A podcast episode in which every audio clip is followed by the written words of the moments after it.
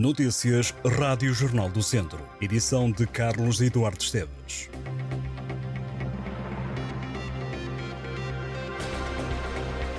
O Académico de Viseu vai a eleições na próxima semana e a mesa da Assembleia Geral terá recebido apenas uma lista. Os sócios do clube elegem o novo presidente que será o sucessor de António Albino, falecido em maio de 2022. A lista é encabeçada por Mariano Lopes, que partilhará a presidência do clube e da SAD. O Jornal do Centro sabe que a maioria dos elementos da comissão administrativa que geriu os destinos do clube no último ano se mantêm na lista que irá a eleições. O Académico Viseu foi gerido pela Comissão nos últimos meses, depois de todos os elementos da direção se terem demitido, incluindo Ramiro Sobral, que passou a ser presidente depois da morte de Albino. A Comissão Administrativa iniciou funções a 2 de setembro do ano passado. Logo nessa altura prometeu realizar eleições para o clube em junho de 2023. Um jovem de 18 anos foi detido pela PSP em Viseu depois de ter tentado assaltar duas freiras e de ter roubado uma carteira num espaço comercial. As freiras foram surpreendidas pelo jovem com uma faca nas imediações da sede Viseu. Apesar do susto, o assalto acabou por não se concretizar e o jovem fugiu. Pouco depois, o mesmo jovem entrou num estabelecimento comercial e roubou uma carteira que se encontrava em cima do balcão. O jovem acabou por ser apanhado pelos polícias no Parque Aquilino Ribeiro, no centro da cidade de Viseu, na posse do dinheiro que tinha roubado. O deputado PST por Viseu, Guilherme Almeida, acusou o governo de não ter requalificado o IP3, afirmando que a obra não está à vista de quem passa pela estrada Viseu-Coimbra cinco anos depois do lançamento do projeto de requalificação. De acordo com o social-democrata, a Infraestruturas de Portugal não lançou o concurso para a requalificação do troço da estrada entre o norte de Santa Combadão e Viseu, atrasando o prazo para a conclusão das obras no itinerário principal. Segundo as contas de Guilherme Almeida, estão por requalificar cerca de 75 km da estrada. O deputado Laranja recordou que a requalificação do IP3 em perfil de autoestrada está a ser adiada desde 2005 as árbitras de Viseu, Catarina Campos e Sandrine Santos foram nomeadas para a final da Taça de Portugal de Futebol Feminino. O jogo decisivo acontece no Estádio do Jamor este sábado e põe frente a frente Sporting de Braga e Famalicão. Catarina Campos foi nomeada para a função de vídeo-árbitra na final da Taça de Portugal.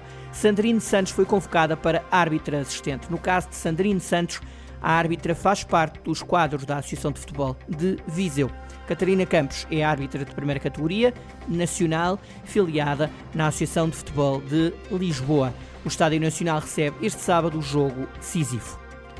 A TAV vai pedalar o Grande Prémio Internacional Beiras e Serra da Estrela. A prova vai estar na estrada entre esta sexta-feira e domingo. A corrida começa com a jornada dupla, que inclui um contrarrelógio e uma etapa que liga Fornos de Algodres a Figueira de Castelo Rodrigo. A segunda etapa tem início em Penamacor e meta em Pinhel. No domingo, dia da última etapa, que começa no Fundão e termina na Guarda, haverá quatro prémios de montanha. O diretor desportivo da TAFER, Gustavo Veloso, assinalou que depois dos bons indicadores deixados no Grande Prémio a Nicola, este desafio de alta montanha será duro e desafiante. A equipa de Mortágua avança para o Grande Prémio Beiras e Serra da Estrela com sete ciclistas. Mação não ficará na memória de Alexandre Borges pelas melhores razões. O piloto natural de Nelas terminou uma nova jornada do Campeonato de Portugal Kart Cross em nono lugar, num total de 22 participantes. Problemas mecânicos atrasaram e condicionaram o desempenho do piloto da Nela Sport. Recorde-se que Alexandre Borges é vice-campeão de Portugal de Kart Cross e venceu a Taça de Portugal de Kart Cross por duas vezes.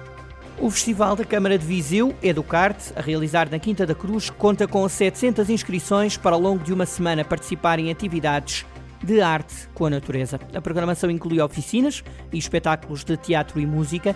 À semelhança de edições anteriores, o festival vai dedicar a maioria da programação à comunidade escolar ao longo da semana e reserva o fim de semana, dias 3 e 4 de junho, à participação das famílias e visitantes. O Festival Educarte, organizado e promovido pela Câmara de Viseu, conta com diversos parceiros e quer ser um festival de práticas artísticas e um evento transversal os objetivos passam por envolver a comunidade na criação artística.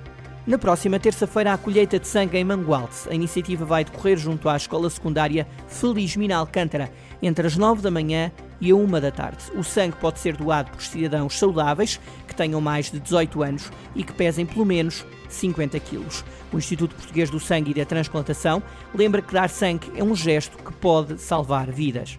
A professora Maria Pacheco Figueiredo foi empossada para o presidente do Instituto Politécnico de Viseu. A tomada de posse ocorreu esta semana. A docente fica com a pasta da Universidade Europeia Eunice. A nova própria presidente ressalvou que o trabalho deve continuar, contando não só com parceiros internacionais, mas principalmente com as pessoas da casa. Maria Pacheco Figueiredo é doutorada em Educação na especialidade Didática e Desenvolvimento Curricular pela Universidade de Aveiro.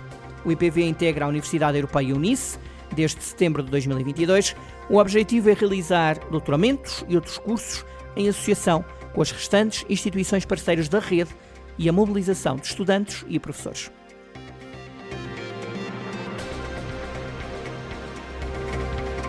Estas e outras notícias em jornaldocentro.pt.